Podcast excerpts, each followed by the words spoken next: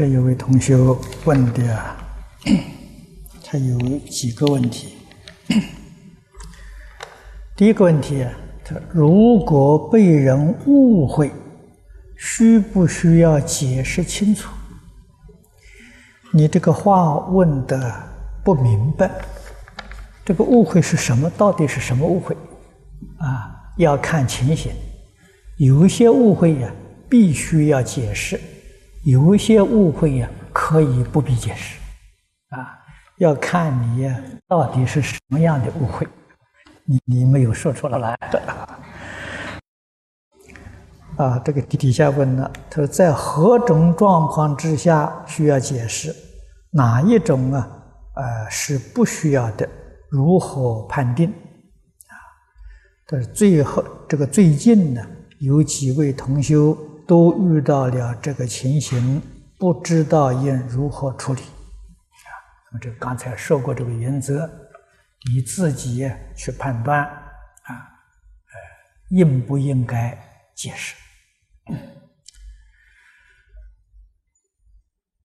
判断的原则都是在利益对方啊，有一些解释与对方有利益。有一些不解释，对对方有利益啊，所以是不为自己呀，端为对方啊。从这个呃标准上去看呢，就不会有错误啊。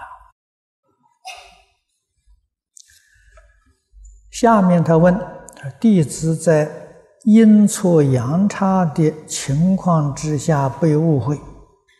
说对方啊，现在正施于弟子脸色及啊不理睬的态度，在弟子本身来说呢，没有任何影响。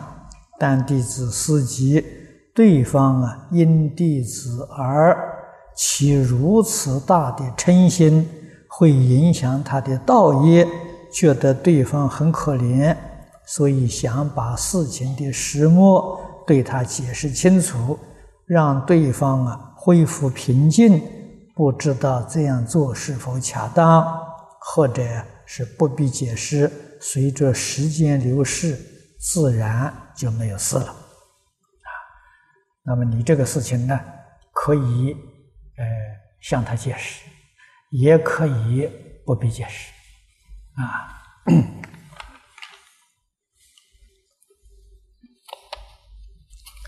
这位同学，这学佛三四年，感觉初学佛时进步很快，啊，现在就感觉没有什么进步，甚至于进进退退，心不像以前那么清净。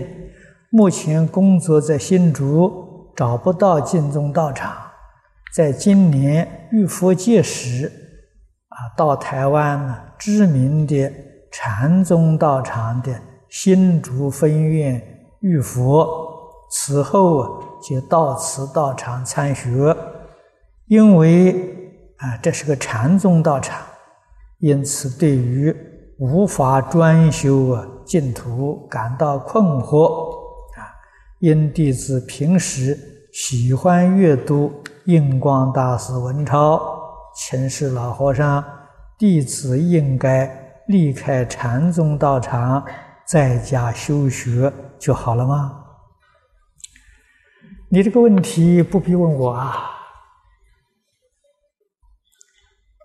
你念印光大师文钞啊，印光大师在文钞里教导你怎么样修学的方法很多啊，只要依照文钞的教教学去修行。你决定得利益啊，所以你的答案呢都在印光大师文钞当中啊。啊，这位同学问的，他说：“师父常说供养出家众，供养道场啊要有智慧，否则道场不办道，出家人失去道心。”供养者也需要负责任但是师父又常常赞叹，啊赞赞叹呢，坛禅法师供养道场，是以因果各自负责的态度，保持高度的清净心，是真正的积功累德。又说呢，做好事不要怕流病，如果我们。尊重恭敬三宝之心，不见道场及僧众过失，供养他们，即使他们不如法啊，但于一乐，我们是否仍能修集圆满功德？这个答案是肯定的。如果真正做到啊，不见世间过，晓得因果各自负责，你的功德。是圆满的啊！不过这些地方呢，如果真正要有智慧，如果他们做作的恶事不如法，啊，这是破坏佛教的形象，他造的罪业极重。你的功德是圆满，但是对方造的罪业极重，他必定堕三途。哎。你是可以生净土啊，他必定堕三途啊！所以，为了要顾及到对方，我们也得有一点慈悲心啊，也得有一点慈悲心啊。那么，个人的立场并不一样啊。坛禅法师是个出家人啊，他供养这个道场。啊，多半跟他都有关系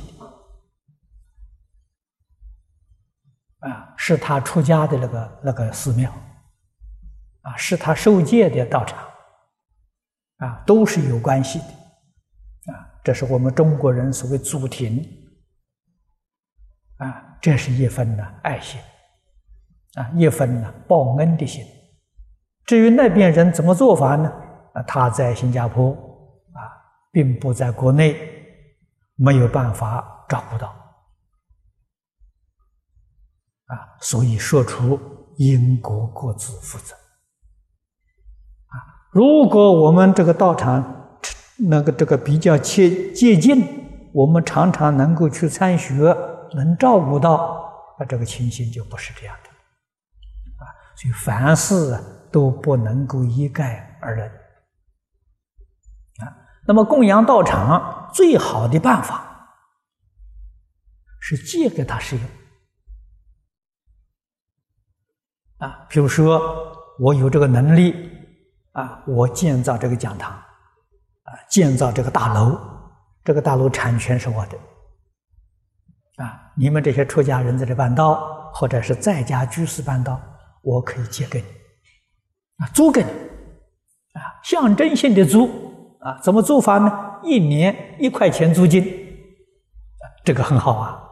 啊，一年一块钱租金，主权属于我的。你们办的很如法，你们永远办下去。你们办的不如法，我可以收回来。这个好啊！将来这些人的往生呢，这个道场没有人争，没有人打架，比什么都好。啊，所以我在外面劝很多同修啊，都是用这个方式。啊，你们不要把道场供养给我，借给我用。啊，我不用离开了，我就还给你，天下太平，什么事都没有。啊，绝对没有人动脑筋在这里要想继承啊，要想呢夺这个财产，没有，财产有主。啊，你们说这个方法好不好呢？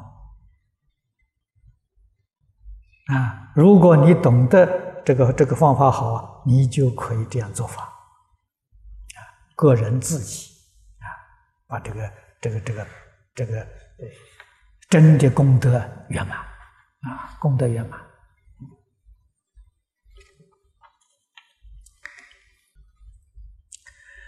这位同学问的，他是在芙蓉信箱啊。一栏里面刊登芙蓉可能是一个刊物啊，刊登一则学佛家庭里所发生的一桩事。他兄妹四人，父亲已经过世了，生前留下十万元给母亲养老。现在母亲啊患尿毒病症，必须靠洗肾活命。说老大、老三啊，老二、老三呢？都是学佛的，发心当义工，到处捐款慈善功德。母亲患病后啊，他们劝母亲一心念佛，求生极乐世界，希望母亲把钱拿出来做功德。此举引起呃引起他的小弟强烈反对，责骂兄长们没有良心。啊！置母亲生死不顾，说了很多。说，请问师傅，到底谁对？都对。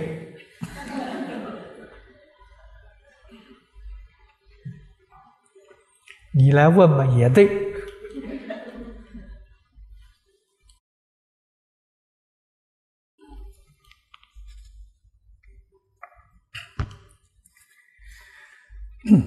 这个学佛的人。他懂得佛法里面讲的道理，啊，人在生病的时候，他真懂得这个道理，把医药费捐出去，帮助别的病苦的人，自己一心念佛求生净土，业障确实消除了。如果他还有寿命，他病会好，啊，如果他寿命到了。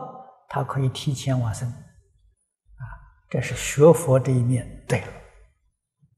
那个不学佛的人说呢，你把你自己这个病这么重，把医药费捐掉了，啊，这个是世世俗人情的看法，啊，你也不能说他错，啊，所以我们要懂这个道理，啊，疾病的根源一般讲有三类。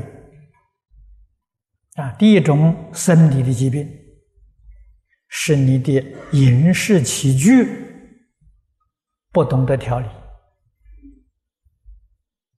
啊，这些病痛，这个医疗可以帮助你。第二种病痛啊，是冤亲债主找在身上，啊，所谓是无形的东西附身，这个比较麻烦。啊，这个是医药啊没有办法治疗的，啊，这种病现在很多啊。我们接触的这个这个同修当中啊，我就看到很多，啊，那这种病呢，要调节，啊，你像那个慈悲三昧水忏、五大过失得的病，就属于这一类的。啊，这个可以用佛法讲超度调节，他接受了，他就走了。大多数都会接受。啊，他离开了，你病就好了。第三类叫业障病，自己造的罪业很重。啊，所以既不是生理的，又不是冤亲债主附身，这个业障病最麻烦。啊，超度也没用，啊，医药也没有效，但是还是可以治得好的。佛给我们讲，至心忏悔，断恶修善，改过自新，行。啊，所以首先呢，要去审查病是属于哪一类型的，用什么方法来治疗。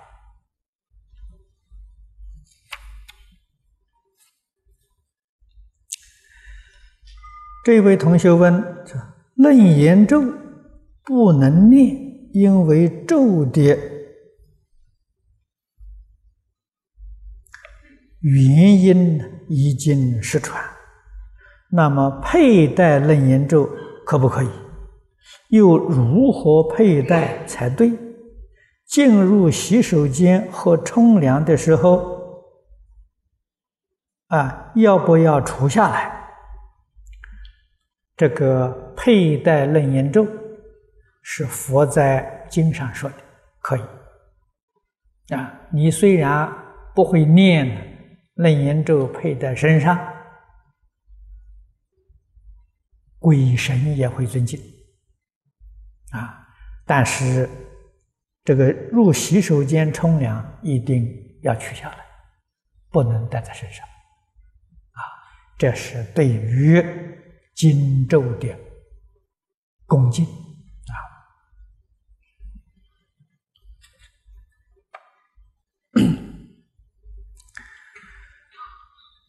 这位同学问的说：“如果只看或听一部经，老实念佛，和依照老法师的方法去做，能不能求生净土？”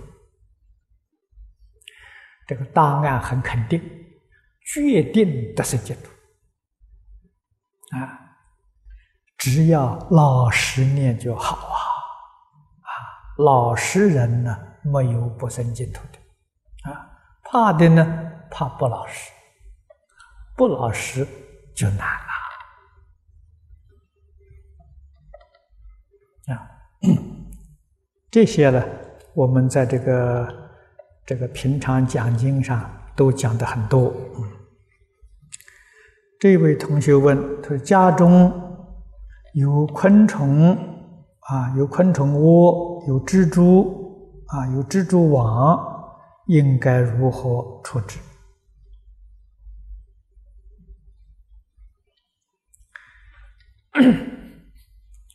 那么你要请他搬家，最好呢，在请他搬家的前三天，要通知他，让他预先做准备。啊，这个是礼貌啊！三天之后我来清除。啊，过去我们在美国啊，美国政府规定的，大概每一年有几次的整个区域消毒，那个消毒是整个这一个地区的所有的房屋，啊，是由政府派人来做这工工作。那我们住的人呢，都要搬出去，要搬出去一天，到外面去找地方住一天，啊，让那个里面所有的虫全部被杀死，啊，这是工业呀。那我们学佛的人怎么办呢？啊，政府通知我们的时候，我们就赶快啊，给他念念经念咒，给他回向，请他赶快搬家。三天之后，有人来杀你们。那不是我杀，政府来杀你们，啊！你们要不搬家了，那我已经通知到了，啊！那你不相信吗？哎，你被杀不能怪我，啊！当然，我们家里面这个小虫窝、这个蜘蛛网，我们不会杀害它，我们把它清除出去，清除出去啊，也是有礼貌，预先通知他，啊，这个请他做准备。把它搬出去。第一个问题，他读经时，若有人来了，啊，经读了一半，是在接着读，还是重读？接着读，是否下一半经就别读了？啊，既没功德，也没福德。哎，你对于功德福德的执着太重了，何必想着什么福德功德呢？啊，你读经的目的在哪里？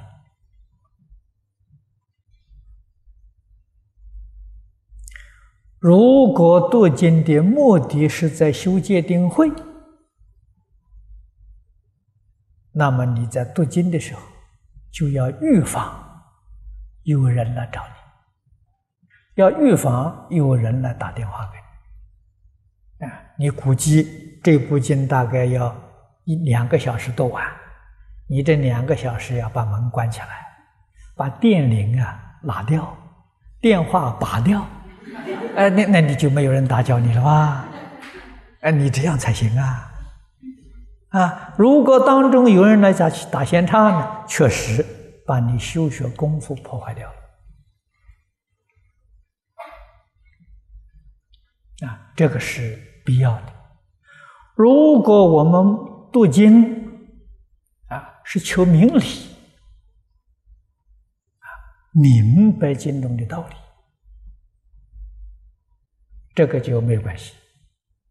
啊，人来了接待客人，走了我继续再看。啊，功夫依旧可以不会间断。啊，所以要看什么样的情况啊。你这个诵诵这个读经目的何在？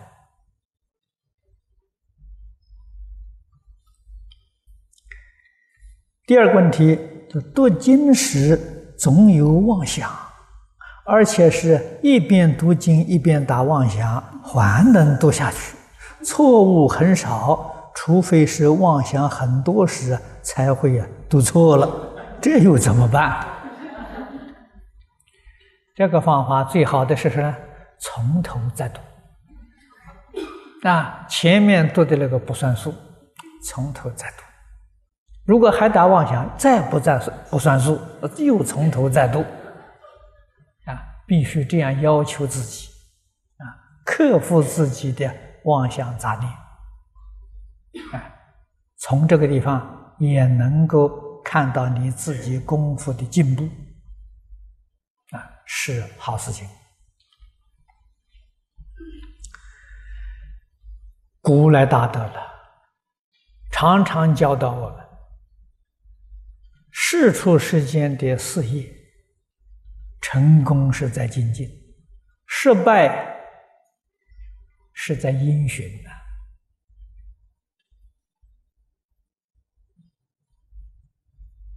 啊，是在放逸。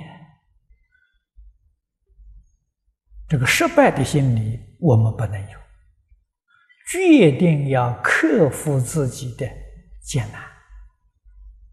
啊，所谓是克己作圣。啊，凡圣实在讲是一念之差了，凡夫没有能力克服自己的烦恼习气。啊，圣人呢，他有能力克服自己烦恼习气，就这一念之差。所以要学克服自己烦恼习气。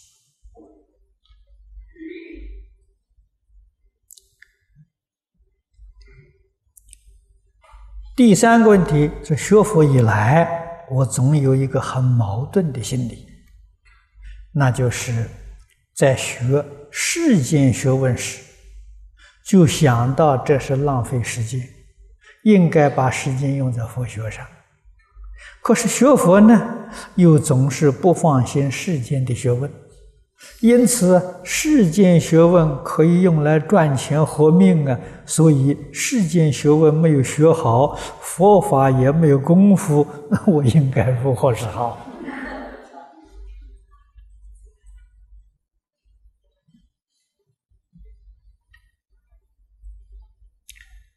先把世间学问学好。在世间能有一技之长，啊，能够啊帮助自己生活没有忧虑，没有牵挂，啊，不必太富有，日子能过就很好了。这个时候，你就可以全心全力来学佛了。这个佛家常讲嘛。法轮未转，色能现呢？啊，如果我们这个最低的生活都有问题了，你还有什么心思学佛呢？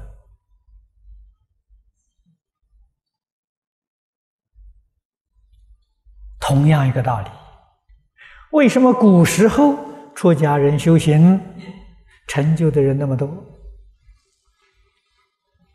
现在人出家人修行成就为什么越来越少了？啊，成就不如在家人，都是这个道理。古时候寺院、庵堂这些道场，它都有产业，所以从前那些居士供养出家人，他不是拿钱财供养你。啊，他用田地，用山林，啊，他有多少田供养这个呃寺院？寺院这些田地呢，会租给农夫，啊，那个农有种田的，他自己没有田，租给他们种，收租。所以寺院的经济呀来源，它是有固定收入，它不求啊这个这个信徒。不是零零碎碎求信徒，所以他没有这个金灿佛寺，也也没有这些应酬，他心安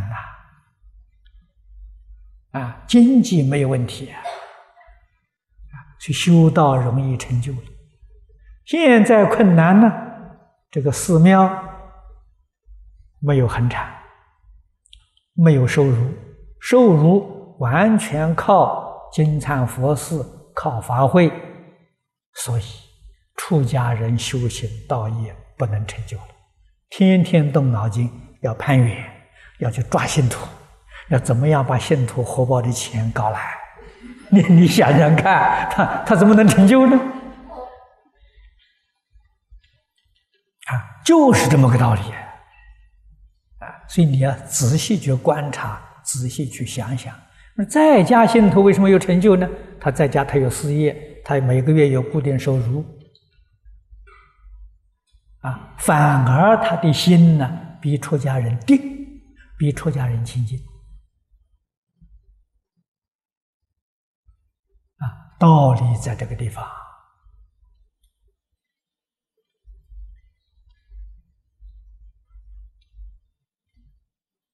啊，那么即使在今天这样的环境。出家人要如理如法的修行，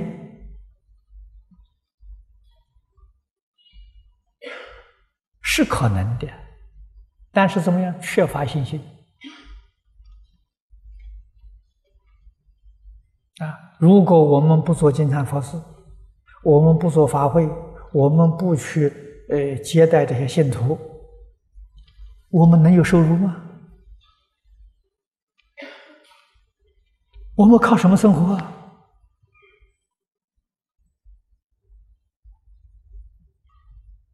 我们靠佛菩萨，泥塑木雕的佛菩萨能靠得住吗？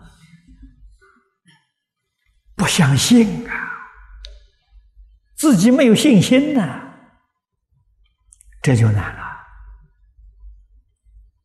果然有信心，对佛菩萨有坚定的信心。一点都没有疑虑，饿死我也情愿。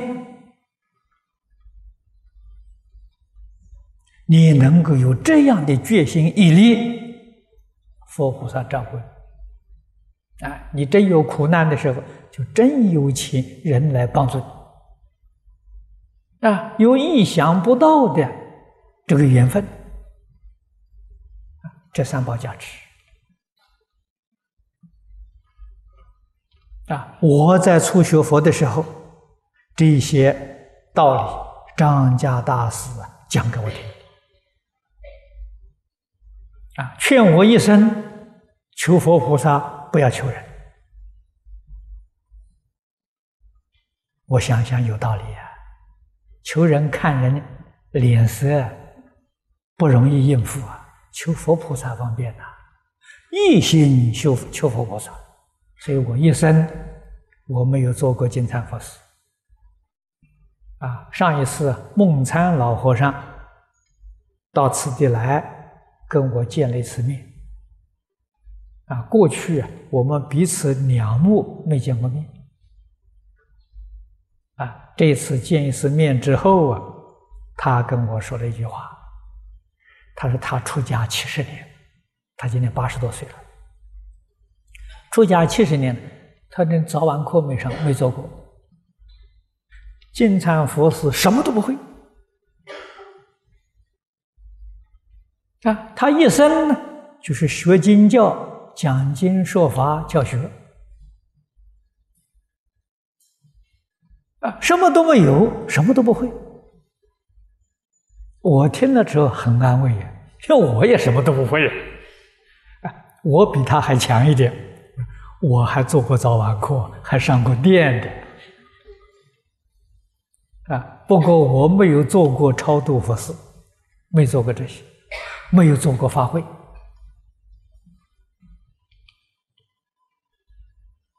啊，早晚五堂功课我做过啊，啊，他连这个都没做过啊，一生两靠佛菩萨，佛菩萨照顾。啊，他一生没有自己的道场，啊，这个我们我们有很多很多地方相同，啊，所以见了面之后非常欢喜，啊，理念上相同，我们的做法也相同，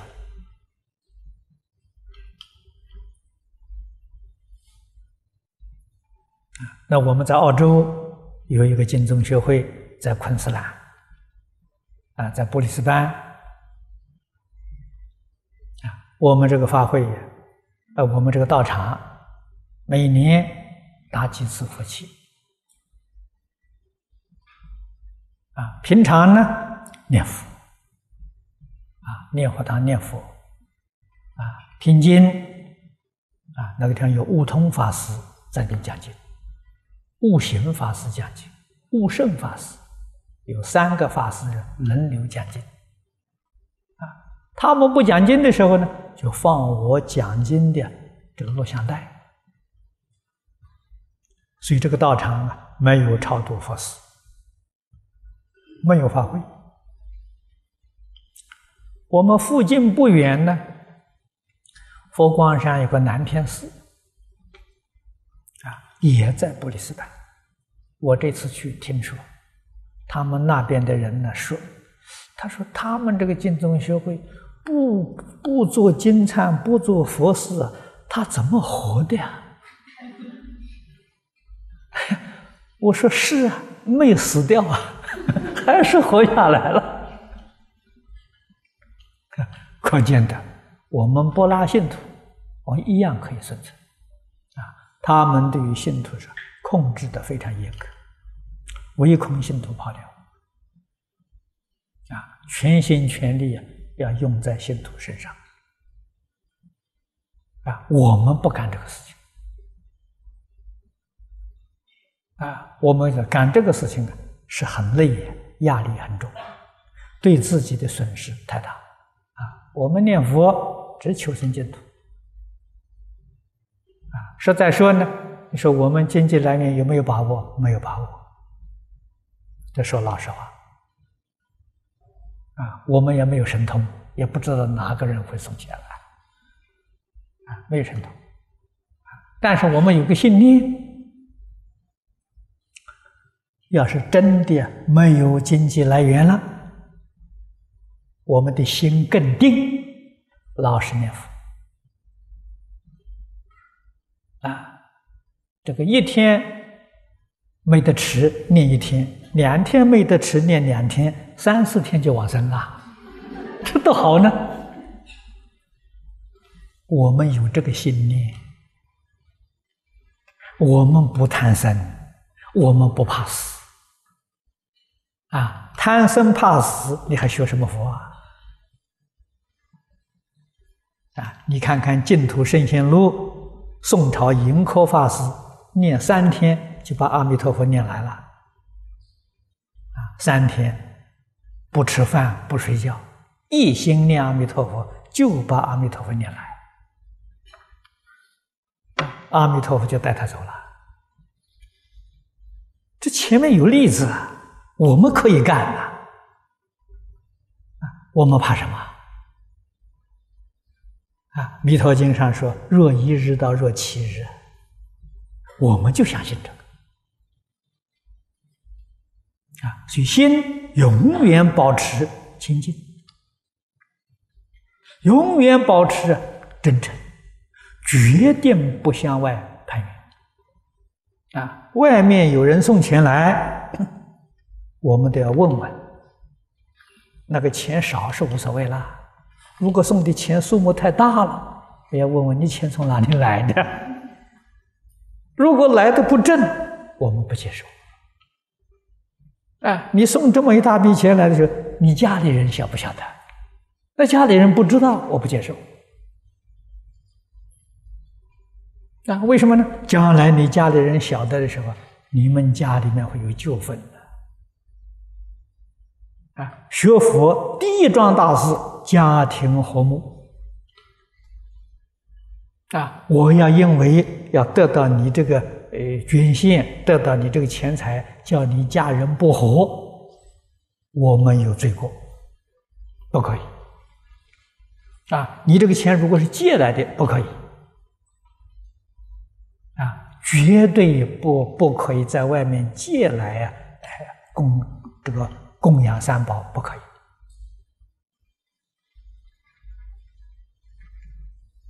啊，所以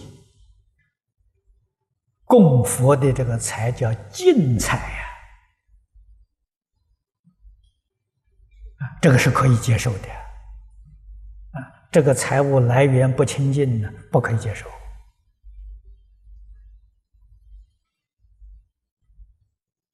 啊，那么这些道理啊都要懂，啊，所以在家同修一定是。自己这个最低的生活没有问题啊，一家人欢欢喜喜、快快乐乐，这样学佛才能够得力。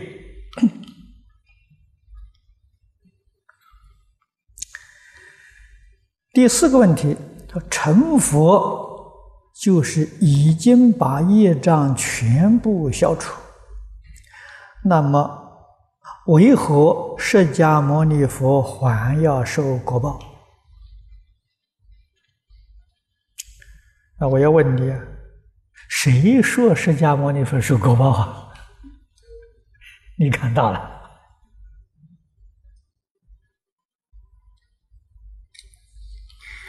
这个业障全部消除之后啊，我再表演一下业障行不行啊？这个可以的，在舞台上表演嘛。诸位要晓得，诸佛菩萨化身大士啊，他们到世间来是表演的，你可不能当真啊。我们凡夫是真有业障，他是表演给我们看的，啊，他是来做戏的。你没听说过叫游戏神通啊？他是游戏神通，不是真的有业障啊！释迦牟尼佛是问问，真的要摩耶夫人怀孕十个月才投胎吗？没有这回事啊！啊，还要真的哎。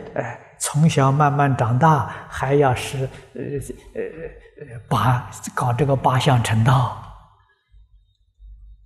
那是演戏呀，不是真的。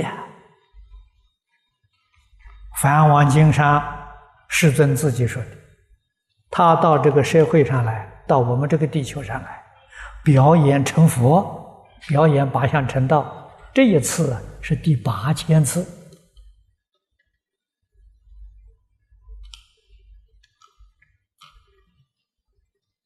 不但他来表演的，他的那个一千二百五十五个弟子也是来表演的，都不是凡夫啊。这个弟子当中有许多早就成佛了，啊，来同唱这么一台戏而已，啊，不仅仅是这些出家弟子。是佛由大菩萨实现来的，很多啊，国王、大臣、长者、居士，也是菩萨再来的。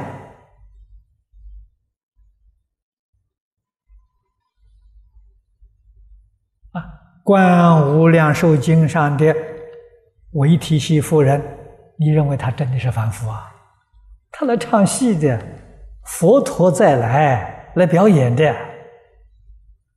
我们这次华严经上看到了吗？哎，你看多少菩萨，多少声闻缘觉，多少天神啊，杂神。通通是诸佛如来化现的呀，没有一个是凡夫啊！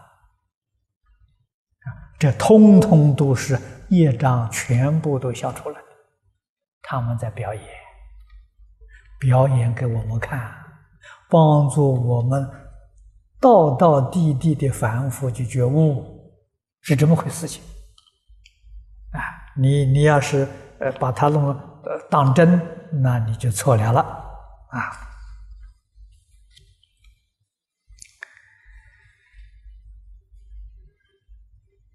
下面第五个问题：为何在西方极乐世界一直强调寿命无量？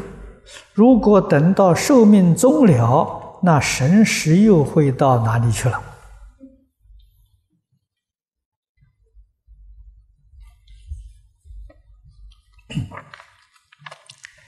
这个问这个问题，大乘经念的不多。如果是念了呢，没透彻。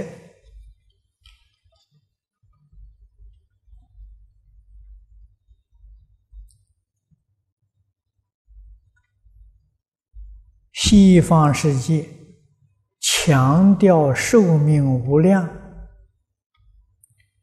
不是强调，它是事实啊，确确实实是无量寿，佛无量寿，所有众生都是无量寿。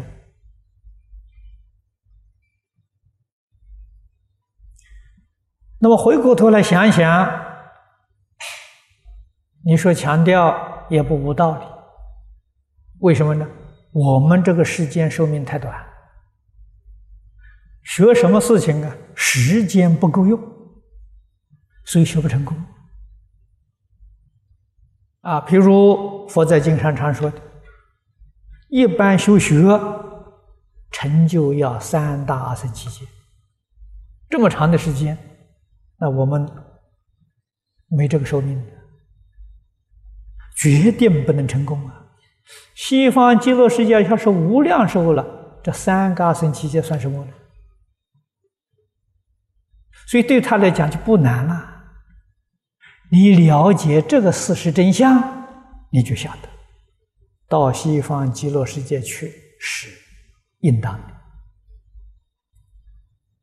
啊，我们有这么长的寿命，我们的学习是决定能在一生当中成就。啊他方世界固然也有比我们这个世界寿命长的，但是没有长，没有到三大圣期间，没这么长的寿命啊！所以无论在哪个世界修学，都不是一生能成就的啊！生生世世啊，那这就有进进退退的麻烦。西方极乐世界一生成就，没有退转。啊，进步呢？有人进得快，有人进得慢，他都是进，他不会退，啊，只是有进步啊，快慢不一样，啊，决定没退转。这是那个地方修学环境好啊，决定成就啊。那你要说这个阿弥陀佛，这无量寿啊。啊，这佛在经上说的那个无量寿是有量的无量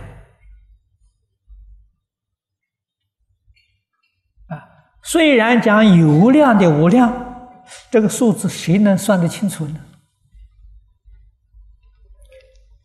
我们这个世间没有人能算得清楚。你看佛在无量寿经上讲的比喻啊，佛弟子当中智慧神通最大的舍利弗、目犍连。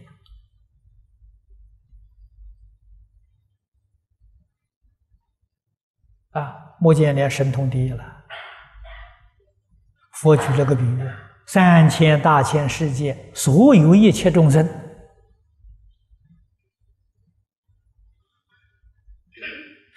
神通能力都像目犍连一样，共同来计算，算西方极乐世界那个人的寿命，算一劫都算不出来。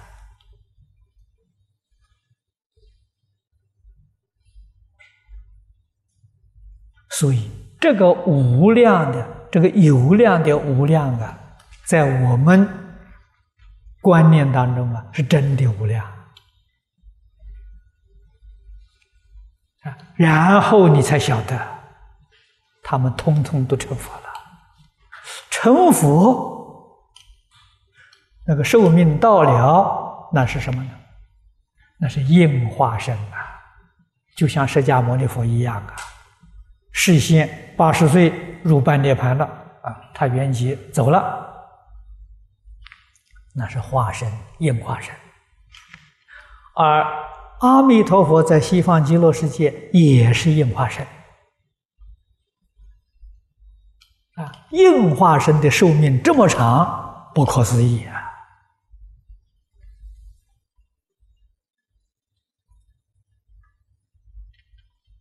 那么佛灭度到哪里去呢？到另外地方去做佛去了。所以你不必去想，哎，他的神识又到哪里去了？哪个地方有缘，他就到哪里去了。啊，愿以什么身得度，他就现什么身。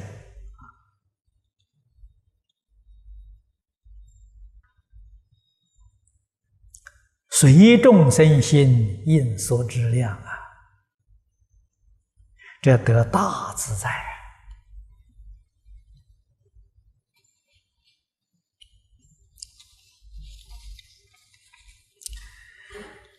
第六个问题就是居家风水及祖先坟墓啊，是否真正会影响在世的子孙？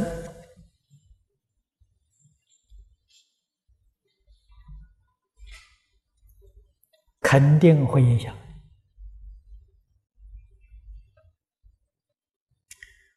为什么会影响呢？我赞叹你，你就欢喜；我骂你，你就生气，所以就会影响。到什么时候不会影响呢？我骂你、打你不生气，赞叹你你也不欢喜，风水坟墓就没有影响。就这个道理。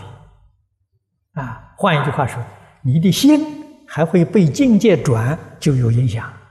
你就有命运，你就有风水，啊，到你的心清净到一定的程度，不会被外面境界动摇了，这些东西通通没有影响。为什么呢？若能转境，则通如来。你不会被境转，你能转境界啊？这个高明啊！啊，但是你今天没有能力转境界，你被境界所转。命运风水就肯定有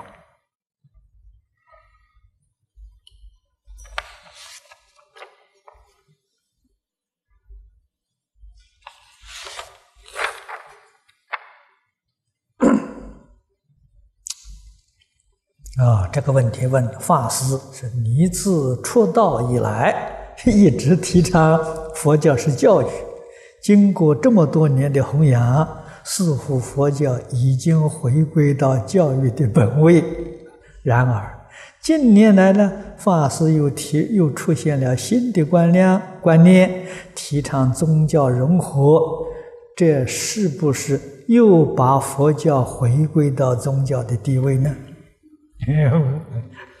你你问的很好，如果你仔细再去观察了，不是的。我们的目标是要把世间所有的宗教都带回到多元文化社会教育啊，你看我跟许多宗教接触，啊，我特别强调宗教教育。啊，宗教教育是什么教育呢？是多元文化的社会教育。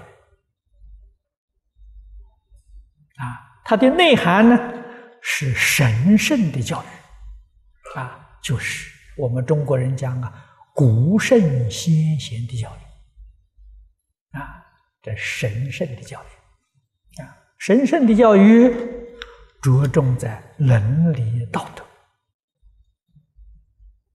啊，着重在呀转恶为善。转迷为悟啊，转凡成圣啊！我们走这个教育啊。那么至于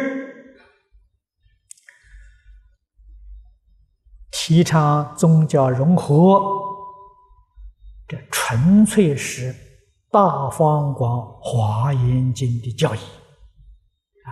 诸位读华严经，你就晓得。啊，那么我今天这个做法，完全是学习华严的落实啊，否则的华严学是学了，不能把它落实在生活上，这叫白学了啊。华严就是融合不同的族群、不同的国土。啊，不同的宗教融合成一体呀！啊，那么它的进程的目的，是一切众生平等对待，和睦相处。啊，这个就是极乐世界，就是华藏世界。啊，远程的目标呢？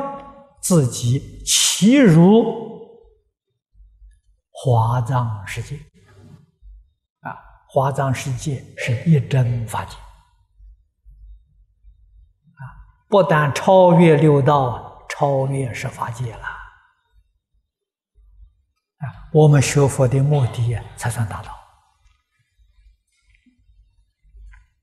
啊，这个诸位细细要去体会这个。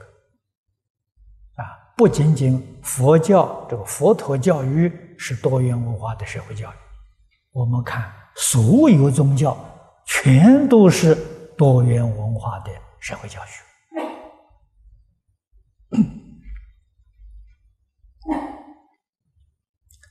那，第八个是法师常说，一切宗教都是第一，没有第二。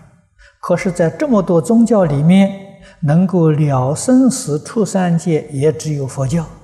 按法师的说法，一切宗教都是第一，那又何必一定要学佛？这是否会破坏人家成佛的机缘？不会，啊，决定不会。如果会的话。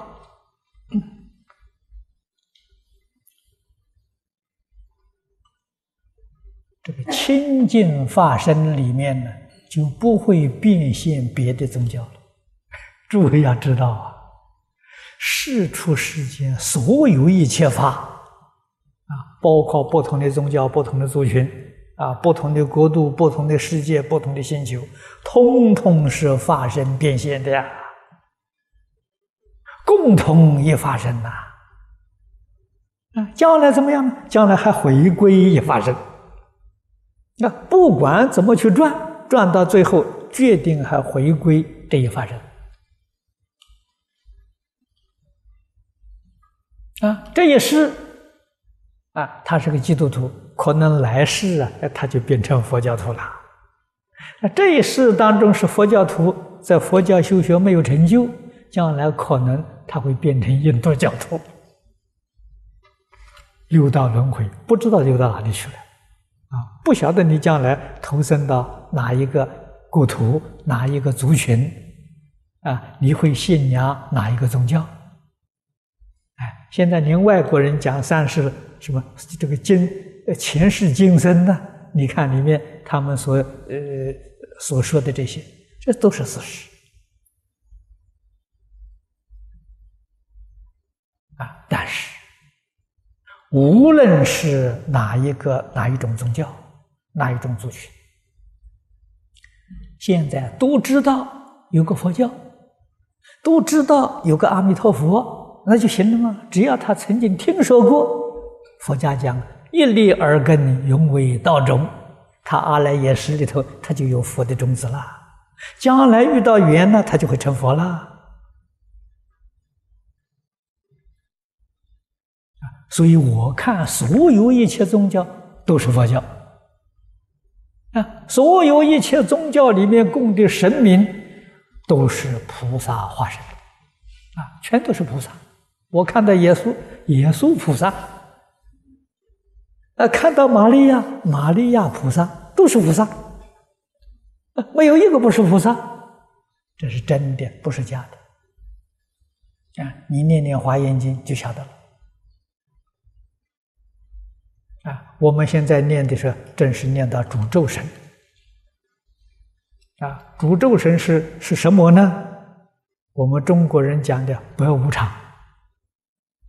啊，不要无常是诅咒神的。黑无常是主业神的，无常大鬼呀，菩萨、佛陀实现的呀，啊，他用这种身份呢教化众生，帮助众生觉悟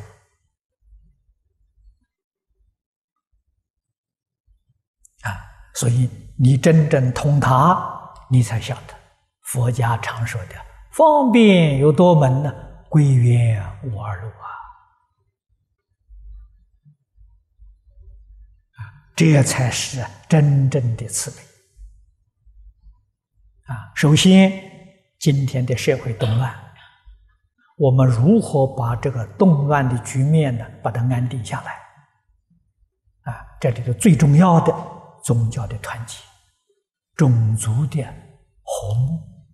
啊，先求社会安定，就好像我们学佛一样，先求我们的生活安定安稳，我们才有心安心学佛。啊，社会动乱不安定，学什么法门都有严重的障碍。啊，这个道理一定要懂。